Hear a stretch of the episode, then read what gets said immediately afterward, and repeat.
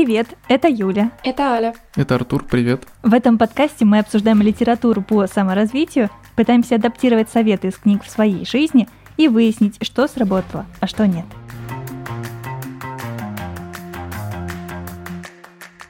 Благодаря могуществу мифа о том, что художник должен быть голодным, многие выбирают более безопасный жизненный путь. Мы становимся юристами, а не актрисами, банкирами вместо поэтов и врачами вместо художников – Понижая ставки и прячась от нашего истинного призвания, мы часто выбираем менее рискованную карьеру, ведь кажется так легче. Быть голодным художником – выбор, а не необходимость. Так как мы втроем закончили режиссерский факультет, в разное время мы сталкивались с похожими вопросами, как построить свой творческий путь. Книга этого выпуска как раз о том, что художниками не рождаются, ими становятся. Ведь творческая жизнь состоит из серии маленьких шагов, а не одного огромного. И такие шаги даны в книге сегодняшнего выпуска. Настоящие художники не голодают.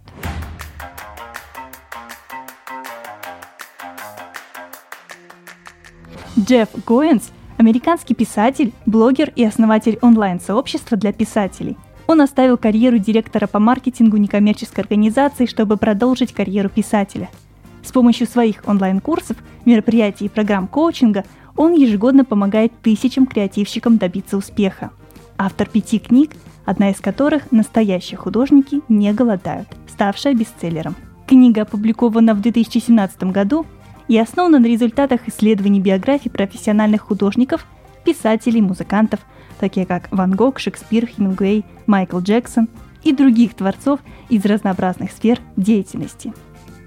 Книга о том, как выделиться из толпы, как находить покровителей и сеть поддержки – какие качества в себе воспитывать и за какую цену продавать свои работы. Итак, книга Джеффа Гоинса «Настоящие художники не голодают. Как монетизировать свое творчество».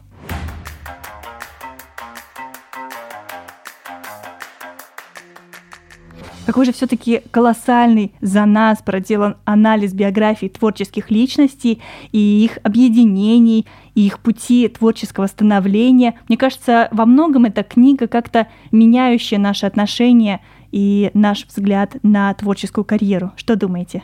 Ну, я скажу, что для меня это была книга полная мотивации к действию и побуждение к тому, что не надо ждать, не, ну, нужно вот действовать сейчас, сегодня, не откладывать, все получится и так далее. И том, что не обязательно отказываться от стабильной работы для того, чтобы творить и созидать. Вот. Ну, я, поскольку не сталкивался с какими-то вопросами касательно того, что выдающаяся прям. Вот, но поскольку я все время занимаюсь творческой работой, она для меня как такая легкая мотивация, легкое напоминание к тому, что что и как нужно делать, и как лучше действовать. Я бы еще добавила, что э, она напоминает о том, ради чего ты это делаешь. Да. То есть многие люди э, пытаются сразу монетизироваться в созидании, но они забывают о том, что в первую очередь миру нужно подарить э, свое видение.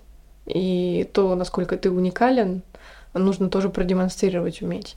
И очень многие люди теряют мотивацию в погоне просто за доходом, за слепым, действительно забывая о первоначальной своей цели самовыражаться, э, творить, просто э, наслаждаться своей деятельностью и тому подобное. Я думаю, мы затронем эту тему, что когда ты занимаешься творчеством, ты должен не просто делать это как голодный художник, а именно еще и заработать на этом. Вот и тут важно реально, чтобы у тебя были не только вот творческие твои какие-то навыки, но и другие навыки, не связанные, наверное, с творчеством, в том числе и бизнес. Да. Начать хочется с того, что нам сразу заявляют, что голодный художник – это миф. Профессор Раб Хатфилд из Сиракузского университета во Флоренции попытался, можно сказать, доказать нам обратное, найдя записи банковские, архивные о Микеланджело. И он выяснил, что Микеланджело был абсолютно... Богат. Абсолютно богат, абсолютно богат. Как родился миф? Через 200 лет после смерти Микеланджело во Франции родился Анри Мюрже. Он был сыном консьержа, подрабатывал портным. И он был знаком с многими талантливыми людьми во Франции, и в 1847 году он опубликовал сцены из жизни богемы. Это был сборник рассказов, игриво романтизирующих бедность. И вот именно этот сборник получил огромное литературное признание, и вот благодаря этому сборнику у нас сложилось впечатление, что художник должен быть голодным. В этой книге у нас есть принципы успешного художника. Первое. Голодный художник думает, будто художниками рождаются. Успешный художник знает, им становится. Второе правило. Голодный художник стремится быть оригинальным. Успешный художник впитывает окружающий мир. Третье правило. Голодный художник думает, что его таланта достаточно. Успешный художник учится у мастеров. Четвертое правило. Голодный художник упрям всегда, успешный художник упрям в нужное время. Пятое правило. Голодный художник ждет, когда его заметят, успешный художник находит покровителей. Шестое правило. Голодный художник верит, что творчеством можно заниматься где угодно. Успешный художник вливается в творческий поток. Седьмое правило. Голодный художник работает в одиночку, успешный художник сотрудничает с другими. Восьмое правило. Голодный художник не показывает свою работу, успешный художник открыт публике. Девятое правило. Голодный художник работает бесплатно, успешный художник работает за вознаграждение. Десятое. Голодный художник продает первому покупателю, успешный художник продает выгодно. Одиннадцатое. Голодный художник владеет одним ремеслом, успешный художник многими. И двенадцатое заключительное, но не менее важное, голодный художник пренебрегает потребностью в деньгах, успешный художник зарабатывает, чтобы творить. Я, кстати, хочу сказать, что я считаю, что одиннадцатое правило самое важное, потому что без него не было бы всех остальных. Да. Потому что если у тебя как раз-таки есть большое количество навыков, ты можешь сделать все эти пункты абсолютно спокойно. Если у тебя есть только навык созидания, ну, по факту у тебя не будет этого одиннадцатого правила, и ты не сможешь сделать все остальное, как я считаю. Как, например, у нас, э, у нас в кино, насколько мне известно, очень многие люди владеют разными навыками. Ну, возьми в пример любого продюсера, который хоть раз был режиссером сам. Либо наоборот, режиссер, который конечно. продюсирует свое кино, конечно. Ну, да, и очень много ребят, очень много актеров переходят потом, например, в сценаристы или режиссируют свои фильмы. Угу. Вот, но это, да, речь опять о том же, что нужно не только именно даже в своей профессии навыки, э, иметь навыки разные, но и за пределами своей профессии тоже, о чем я говорил. Про тот же самый, самый, ну, самое простое это бизнес, чтобы себя продвинуть. Ты знаешь, мне есть сейчас что к этому добавить, потому что я часто сейчас переключаю свои роли. Э, с ролью режиссера я закончил, потому что мой фильм уже снят. Я понимаю, что мне нужно свой фильм дальше продолжать продвигать, и чтобы его увидел зритель, мне нужно выступать уже в роли продюсера. И в дальнейшем я буду заново входить в эту роль сценариста перед своей следующей работой. После написания сценария я включусь в роль режиссера, и в заключении я снова вернусь на этот круговорот э, э, в продюсерство, и это очень интересный путь киношника. Основываясь на твоих словах, можно сделать вывод, что Э, ты не попадаешь под седьмое правило, потому что ты работаешь в одиночку. Эх, Юля, Юля, неуспешный ты художник, получается. Ну, мы опустим эти детали. Хорошо, мы вырежем это тоже. Артур, пожалуйста, на монтаже вырежи. Э, в первой главе была рассказана история про кубинского э, бейсболиста. То есть он вместе с родителями сбежал из Кубы, переехал в Америку и стал успешным бейсболистом. Вот, в какой-то момент он достиг уже больших высот, зарабатывал по полмиллиона долларов в год, и в один прекрасный момент он понял, что что-то ему не хватает. То есть у него успех был, все отлично, но вот что-то ему хочется еще. Вот он, и он хотел рассказывать всю жизнь истории. И, соответственно, перед ним встал выбор продолжить играть и получать там миллионы долларов в год или полностью поменять свою жизнь и начать скажем так, все с чистого листа.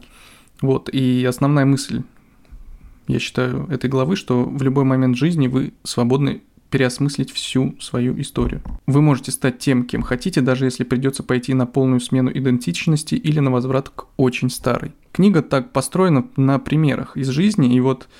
Можно я ставлю 5 копеек касательно цитаты, которую ты прочитал? Есть же какое-то высказывание, что чтобы сделать два шага вперед, нужно сделать один шаг назад. Так что, возможно, это как раз-таки оно и есть. Да, да, вполне это об этом похоже. Вот, и наш герой, наш бейсболист, он стал разговаривать с родителями, которые ему сказали очень важную и интересную вещь, что ты можешь полностью не отказываться сейчас от своей работы, скажем так, от спорта, а сделать мелкие и постепенные шаги. То есть, например, поскольку у него там, как я понял, был навык только в бейсболе, большой такой, и он этим, этим профессионально занимался, ему мама посоветовала вложиться, например, в недвижимость, чтобы у него была, так скажем, подушка денежная, с помощью которой он потом мог э, плавно перейти в творчество, не бросая свою работу и не оставаясь без денег. Вот тем самым он стал сытым художником и не голодал абсолютно. Вот. Это вот о том, что художниками не рождаются, а ими становятся. И ты можешь совершенно спокойно в любой момент жизни, и мы уже говорили об этом в прошлых выпусках, что ты можешь взять и изменить э, свою деятельность, стать кем ты хочешь. Э, через всю книгу красной нитью идет одна важная мысль, которую нужно запомнить, зарубить себе на носу.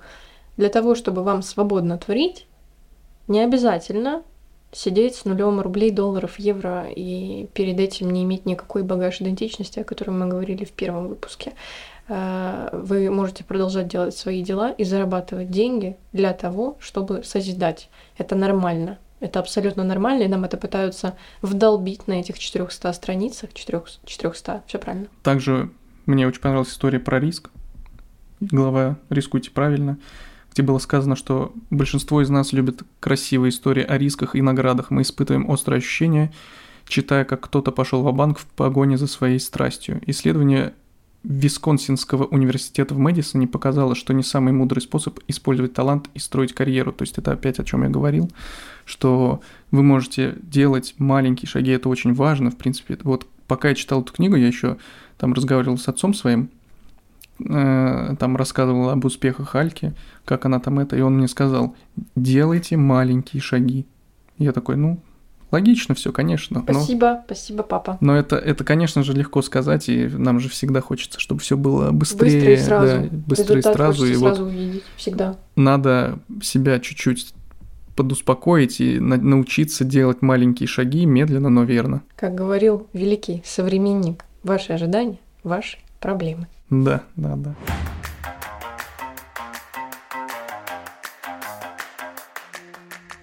Ты знаешь, вот ты как раз начал рассказывать о том, как важно правильно рисковать, и мне тоже понравилась эта глава. Ведь многие люди стремятся заниматься творчеством, но, как и я, переживают из-за нехватки либо свободного времени. У меня даже одно время было такое, что я анализировала творческие пути и биографии ныне живущих и известных деятелей и спрашивала себя, ну вот наверняка вот он, чтобы достичь таких успехов, ну наверняка в свои там 20 плюс, он не сидел в офисе там с 9 до 5. В книге говорится, что мы ошибочно полагаем, будто следует бросить свою работу и начать писать роман или гастролировать с группой. Словно вот тогда, когда мы будем неограничены в свободном времени, тогда все получится. В некоторых случаях так и есть, но много в книге приведено историй, которые разрушают такой стереотип. Кто-то может использовать свою трудовую ситуацию для занятий творчеством в свободные от работы дни, и это сработает для него лучше, чем возможное увольнение. В 1994 году пара ученых решила измерить, когда владельцы бизнеса достигали больше успеха, оставаясь на своей прежней работе или увольняясь. Выяснилось, что более осторожные предприниматели, которые совмещали со своей основной трудовой деятельностью, оказались более успешными, в то время как рискнувшие уволиться с работы раньше проваливались на 33% чаще. Я сама из таких людей, которые как раз совмещают свою творческую жизнь со своей основной работой. Я понимаю, что мы живем в такое время, когда лично я, вот в моем случае, я не могу э, уйти, бросить оплату счетов, бросить э, все свои обязательства и ждать, пока мне придет заказ. Потому что действительно я боюсь, а вдруг этот заказ а, в нашем конкурентном поле возьмет именно другой человек, у которого будет больше преимуществ на тот момент, чем я. Но это тема для отдельного подкаста. А, возвращаясь о том, что нужно рисковать правильно, я также рискую правильно таким образом. Я уже несколько лет создаю фильмы параллельно со своей трудовой деятельностью. Конечно, я понимаю, что это играет э, свою роль в том качестве успеха, который я могу получить, потому что мне приходится многие задачи делегировать из-за того, что я не успеваю делать их, это их сама, и э, это есть как есть, и я не жалуюсь. Важно помнить, что иногда большие ставки не окупаются, зато маленькие могут принести великую победу. Любая работа может стать средством для создания искусства, как, например, в моем случае. Если взглянуть на нее под правильным углом, работодатель может стать покровителем когда мы видим в них не препятствие для своего творчества, а средства для финансирования. Ну, тут еще важно... Например, у меня до сих пор стоит фильм, который я не доделал еще со свой диплом, потому что его забраковали.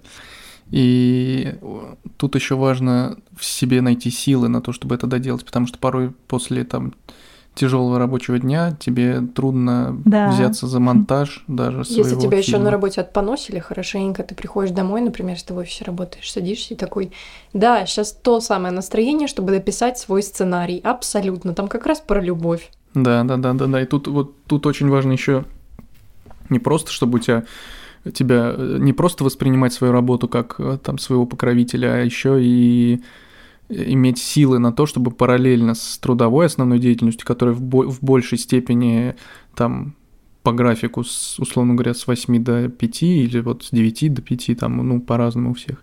И это нужно на это находить реально и силы, и время. Я, я бы сказала, тут два совета, два пути, которыми можно пойти. Либо поменять работу на ту, которая у тебя не будет сильно высасывать энергию и не будет тебя сильно дезморалить, когда ты будешь домой приходить и пытаться что-то сделать, которое будет тебе приносить больше удовольствия. А, либо уметь абстрагироваться, научиться абстрагироваться от этого и понимать, что твое инфополе творческое, оно никак не должно соприкасаться с твоим инфополе бизнеса. А важно также, чтобы твой основной заработок на работе не стал причиной того, что творческие заказы, которые ты берешь, ты делаешь бесплатно. Когда вам платят за то, чем вы любите заниматься, это подтверждает ваш статус. Оплата придает нам чувство достоинства. В книге как раз говорится, когда вам платят за то, чем вы любите заниматься, это подтверждает ваш статус. Оплата придает вам чувство достоинства. Оценка того, что мы предлагаем миру, позволяет нам продолжать работать. Именно вы задаете тон отношения окружающих, а значит, вы должны верить. Работа стоит оплаты. А еще мне запомнилось, что во второй главе есть а, правила творческого воровства, но я хочу раскрыть ее чуть поподробнее. Моя большая боль когда художники скептически относятся к образованию, изучению творчества предшественников, и когда убеждены, что им не нужно дополнительно учиться, они и так все знают, и этого достаточно, чтобы их немедленно признали новаторами. Но есть хорошая фраза. Актер учится пять лет, чтобы стать актером, и всю жизнь, чтобы им быть. В книге я увидела подтверждение своим мыслям. Автор пишет, что чем раньше вы начнете, тем более подготовленным вы будете. Творческая работа подразумевает объединение старых идей. В каком-то смысле творчество – это воровство. Мы не созидаем свой путь к становлению творцом, мы крадем его. И причина творческой кражи не в лени или недисциплинированности. Но на самом деле все наоборот. Автор пишет, лучшие художники крадут, но делают это элегантно. Они заимствуют идеи из многих источников и упорядочивают их новыми и интересными способами. Вы должны так хорошо знать свое ремесло, чтобы, опираясь на работу предшественников, дополнять ею свой труд. Таким образом, самые креативные умы в мире не особо креативны, а просто хороши в аранжировке. Авторитет как раз в определенной области приходит за счет овладеванием техниками более опытных людей. Я часто вижу на площадках ребят, которые презирают режиссерское образование. То есть они говорят о том, что учиться режиссеру не нужно, им достаточно стать просто просто имея определенное видение. Вот я так вижу, и мне не обязательно знать какие-то основы Основы монтажа, основы режиссуры, основы, как работать с актерами, основы каких-то сценарных техник. И я постоянно, пос, постоянно а, закатываю глаза, если честно, когда вижу таких ребят. Потому что, по-моему, они лишают себя огромных возможностей. И среди наших однокурсников я вот навсегда запомню того человека, который а, как-то мне сказал, вот знаешь, я не смотрю фильм, если мне не нравится его название. Я, знаешь, уже готовясь к поступлению, пересмотрев там 300 списков и, и 300 фильмов, условно, да, я пожалела, что я вообще услышала эту фразу, что я ее запомнила, самое страшное. Поэтому образование для меня, оно крайне важно, и я не перестаю сама учиться, хотя я понимаю, что я уже достаточно знаю, чтобы, допустим, начать свою активную самостоятельную карьеру. Ты просто заговорила про поступление. А, у меня случилась в жизни такая ситуация, что я отучилась год на пиаре и рекламе в очень известном институте а, Москвы. А, и я решила, я пришла к родителям и говорю, блин, хочу в другое место куда-нибудь творить. Они такие, ну, угу. давай выберем. Ну, конечно, через скандалы, слезы, сопли, истерики, само собой, никто не хотел, ну ладно. Мне пошли навстречу, спасибо мама, папа, спасибо малая, спасибо бабушка. Вот, все мне помогли. Я поступила в наш с вами институт. Я ничего не знала. Я туда пошла, э, потому что мне это было интересно, но у меня просто ноль был в голове. Вот, знаешь, дырка просто, сквозная дыра. Ее ничем было не заткнуть. Я не, ну, типа, я никогда не смотрела кино с той точки зрения, с которой вы оба смотрели для того, чтобы чем-то заниматься таким. я вообще нет. Это вообще не моя история была. И я поняла уже спустя много лет, что здесь не, не настолько важно, где ты получил высшее образование, насколько важно, какое твое самообразование, сколько ты посмотрел, какая твоя насмотренность чем ты увлекаешься в свободное время, чем ты, в принципе, занимаешься по жизни. Но, конечно, вот твоя история про название фильма, я его не смотрю, и вот это все это очень странно, если честно. Да, я так расстроилась, но пока мы далеко не ушли, хочу сказать, что действительно важно самообразованием э, заниматься и после окончания института, потому что когда тебе дали диплом, твоя самостоятельная жизнь начинается именно в этот момент, и то количество часов, которые ты будешь уделять своему дальнейшему развитию, оно тоже имеет значение. Ну, смотри, ты сейчас людей запугала тем, что нужно получать только образование, высшее, все дела. Но я вот, например, э, у меня в жизни несколько примеров есть. У меня есть знакомый режиссер, он, он снимал сериалы. Сейчас, наверное, тоже до сих пор их снимает.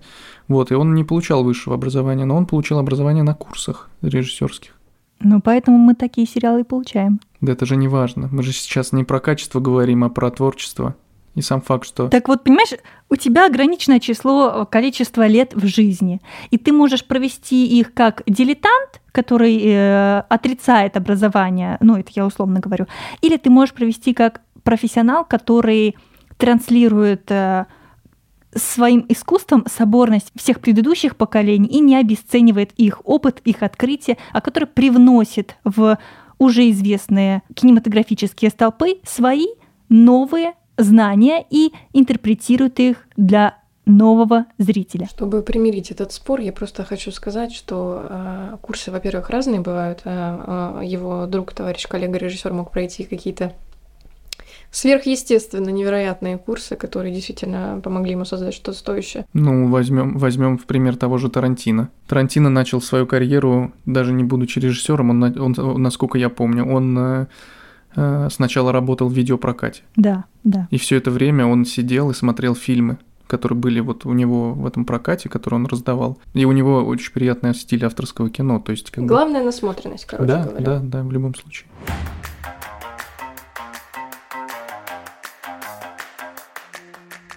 И еще одна глава, которая мне очень запомнилась из книги, она про стратегическое упрямство. Как говорит автор, твердость характера влечет за собой напряженную работу по решению задач, сохранение усилий и интереса в течение долгих лет, несмотря на неудачи, невзгоды и отсутствие роста. Человек с твердым характером подходит к достижению цели как к марафону. Его или ее преимущество – выносливость. В то время как разочарование или скука сигнализируют другим, что пришло время изменить траекторию и уменьшить потери, твердый человек – останется на том же пути. То, как мы проходим через испытания, определяет наш успех гораздо больше, чем другие обстоятельства.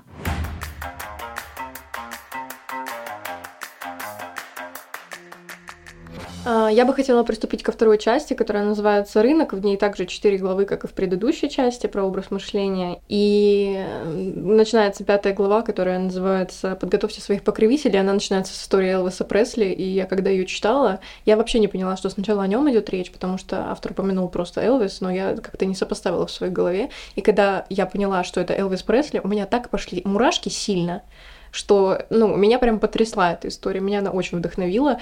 И я могу просто сказать еще раз очередной про эту книгу, что это просто бешеный заряд мотивации и укол вдохновения тебе там на ближайшую неделю, пока ты не забудешь про эту книгу, дай бог, на неделю. Вот. И мне очень понравилась история про Элвиса. Я не хочу ее пересказывать. Я думаю, вы сами прочитаете эту книгу, потому что, да, я ее советую прочесть. Могу смело заявить, что наконец-то четвертая книга, которую мы с вами читаем, и я ее рекомендую всем прочитать, потому что это будет для вас источником вдохновения, и вы будете возвращаться к этим историям, когда у вас будут опускаться руки. Так что, Юля, ликуй. Наконец-то книга, которую мы выбрали для подкаста, мне понравилась. Это знаменательное событие. Это действительно так. Основная, в принципе, основной вывод из всей этой главы про покровителей, про источники финансирования, основной, в общем, вывод я могу сделать, и, собственно, мы уже о нем сегодня говорили, упоминали, что вашим покровителем может быть ваша основная работа. В этом нет ничего зазорного, постыдного, это нормально, особенно на первых порах. Э, Юлин пример вам тоже как бы показатель. И у меня тоже в жизни была такая история, когда я работала на основной работе и также параллельно еще занималась своими делами. Например, я работала в большой и всероссийски известной э, страховой компании, а, на контракте несколько месяцев, и параллельно с этим я ночами, я спала в сутки, наверное, час, если не меньше, а, при всем при этом успевала где-то потусить и погулять. А, мы жили уже вместе с Артуром, к нам приходили люди в гости на ночь, и мы вместе сидели и созидали. У нас тогда был в разработке клип для нашего друга, и мы его написали, мы писали, мы тратили бюджет в плане на создание, не просто так, не распиливали его.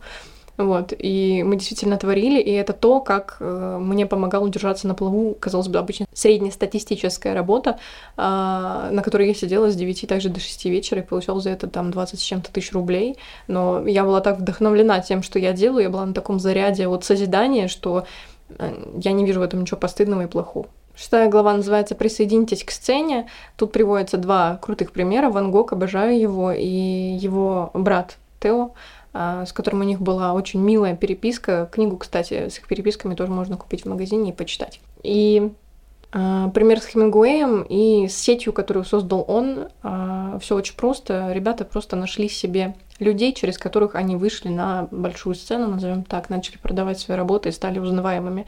В нашем современном мире я могу, наверное, такой сетью назвать интернет и блог самовыражение. Я об этом вчера буквально говорила на сессии со своим коучем, и она даже записала то, что я сказала фразу, что э, блог это самый быстрый, самый простой способ э, самовыражения и как это нахождения признания для своего эго и для своей личности.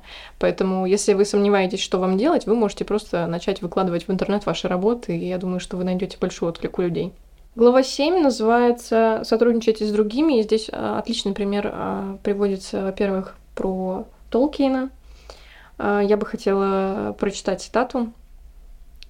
«Я не знаю, что делать», — сказал Толкин. «Думаю, я исчерпал себя. Проблема в том, ответил Льюис, что хоббиты интересны только вне хоббитоподобных ситуациях. Больше ничего не нужно было говорить. Таким образом, писатель создавал, условно говоря, несколько страниц своего произведения, приходил к своим друзьям вечером, и они за трубкой, за чаем, за кофе, я не знаю, возможно, даже за виски или коньяком, а, разговаривали и создавали все вместе коллективно произведение, которым сейчас до сих пор люди восхищаются и вдохновляются. В этом нет ничего постыдного и зазорного. И я хочу сказать здесь одну очень тоже важную мысль, Почему-то люди действительно до сих пор считают, что художник должен быть оригинальным, сидя на отшибе в лесу, а, страдая, там, не знаю, купаясь в ледяной воде озера горного, а, немытый, бородатый, и должен все делать один. Это не так. Это вообще не так. Посмотрите на кино, посмотрите на титры, которые идут 10 минут в конце фильма. И в этом нет ничего плохого. Большая команда людей помогает вам делать масштаб, который потом э, имеет огромное влияние на весь земной шар, там, где это возможно и доступно.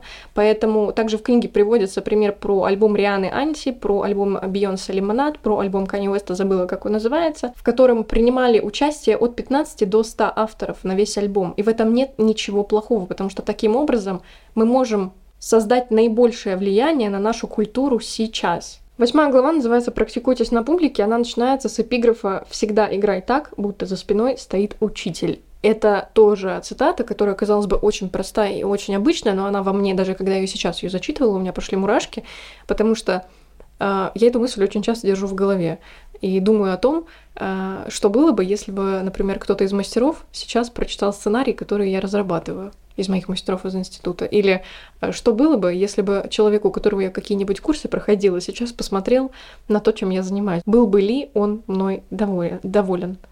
И меня это очень сильно заставляет делать больше и лучше, когда я хочу опустить руки там забыть, забить, э, отложить.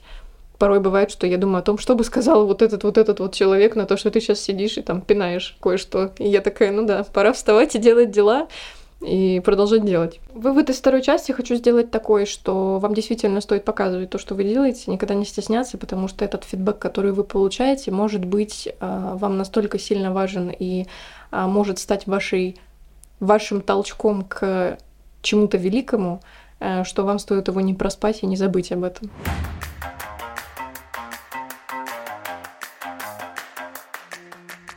Ну что, какие мы можем подвести итоги, что мы думаем о книге в целом и кому бы могли ее посоветовать? Ну, я бы посоветовал, на самом деле, эту книгу всем, кто задумался о своем каком-то творческом пути, неважно, кто ты. Неважно, кто ты сейчас, ты уже у тебя есть какой-то творческий путь, потому что если у тебя есть какой-то творческий путь уже сейчас, то ты в этой книге можешь найти себе какое-то вдохновение, а если ты сейчас никак не связан с творчеством, но тебе в глубине души всегда хотелось бы заниматься творчеством, эта книга поможет тебе также и начать, и также найти мотивацию. То есть это для меня лично это больше, конечно, книга про мотивацию, но я как бы прекрасно понимаю и частично иногда теми советами, теми вот этими 12 правилами, которые там есть, я пользуюсь. Не всегда всеми разом, там, какими-то я вообще, может, не пользовался, но вот после прочтения этой книги мне стоит еще больше задуматься о своем творческом пути не на том, котором я зарабатываю, именно, а на том, к которому я хочу прийти. Мечте ты имеешь в виду? Да. К цели даже. Mm-hmm. Звучит хорошо. Э, я хочу сказать, что мне книжка понравилась, потому что для кого-то это действительно может стать зажигающим пинком к мотивации, к действию, к рывку, к прорыву. А, что бы я из нее взяла? Ну, я пользуюсь всеми этими пунктами и так. Что я могу посоветовать людям, которые ее будут читать? Не торопитесь, когда читаете ее, потому что на обмозговывание каждой главы для того, чтобы ее внедрить, нужно время нужно осознать и понять. То есть, например, когда я ее читала, я прочитала половину, и я полдня об этом думала. То есть я, у меня был мыслительный процесс в голове. И я вам рекомендую действительно читать по чуть-чуть, чтобы вникнуть и воспользоваться, то есть чтобы она не прошла мимо вас и не стала просто набором историй разных людей, у которых получилось чтобы вы действительно могли выцепить что-то полезное и начать действовать. Также маленькими шажками, как там описано, действовать в творчестве, также и маленькими шажками читать книгу. Да, на самом-то деле, да. Да, это очень важно. Знаешь, мне еще создалось такое впечатление, что в этой книге есть свод каких-то правил, а, через, конечно же, анализ, как делали уже великие деятели искусства. И мне показалось, что от этих правил не освобожден никто. Ни Пикассо, ни Майкл Джексон. И если они для них сработали, то эти правила сработают и для нас. А закончить хотелось бы цитатой из книги. Теперь мы можем присоединиться к растущей группе открывающий новую творческую эпоху. Мы можем стать успешными художниками, не любителями, мечтающими когда-нибудь сделать это, но настоящими профессионалами. Неважно, что вы создаете – мебель, картины или бизнес – миру нужна ваша работа. Спасибо, что присоединились к нам. Пишите в комментариях ваши отзывы, если вы уже прочитали эту книгу, и какие-то советы, которые уже успели применить. Подписывайтесь на соцсети подкаста по нику О oh Book с вами были Юля, Аля и Артур. Пока-пока. Пока-пока-пока. Пока!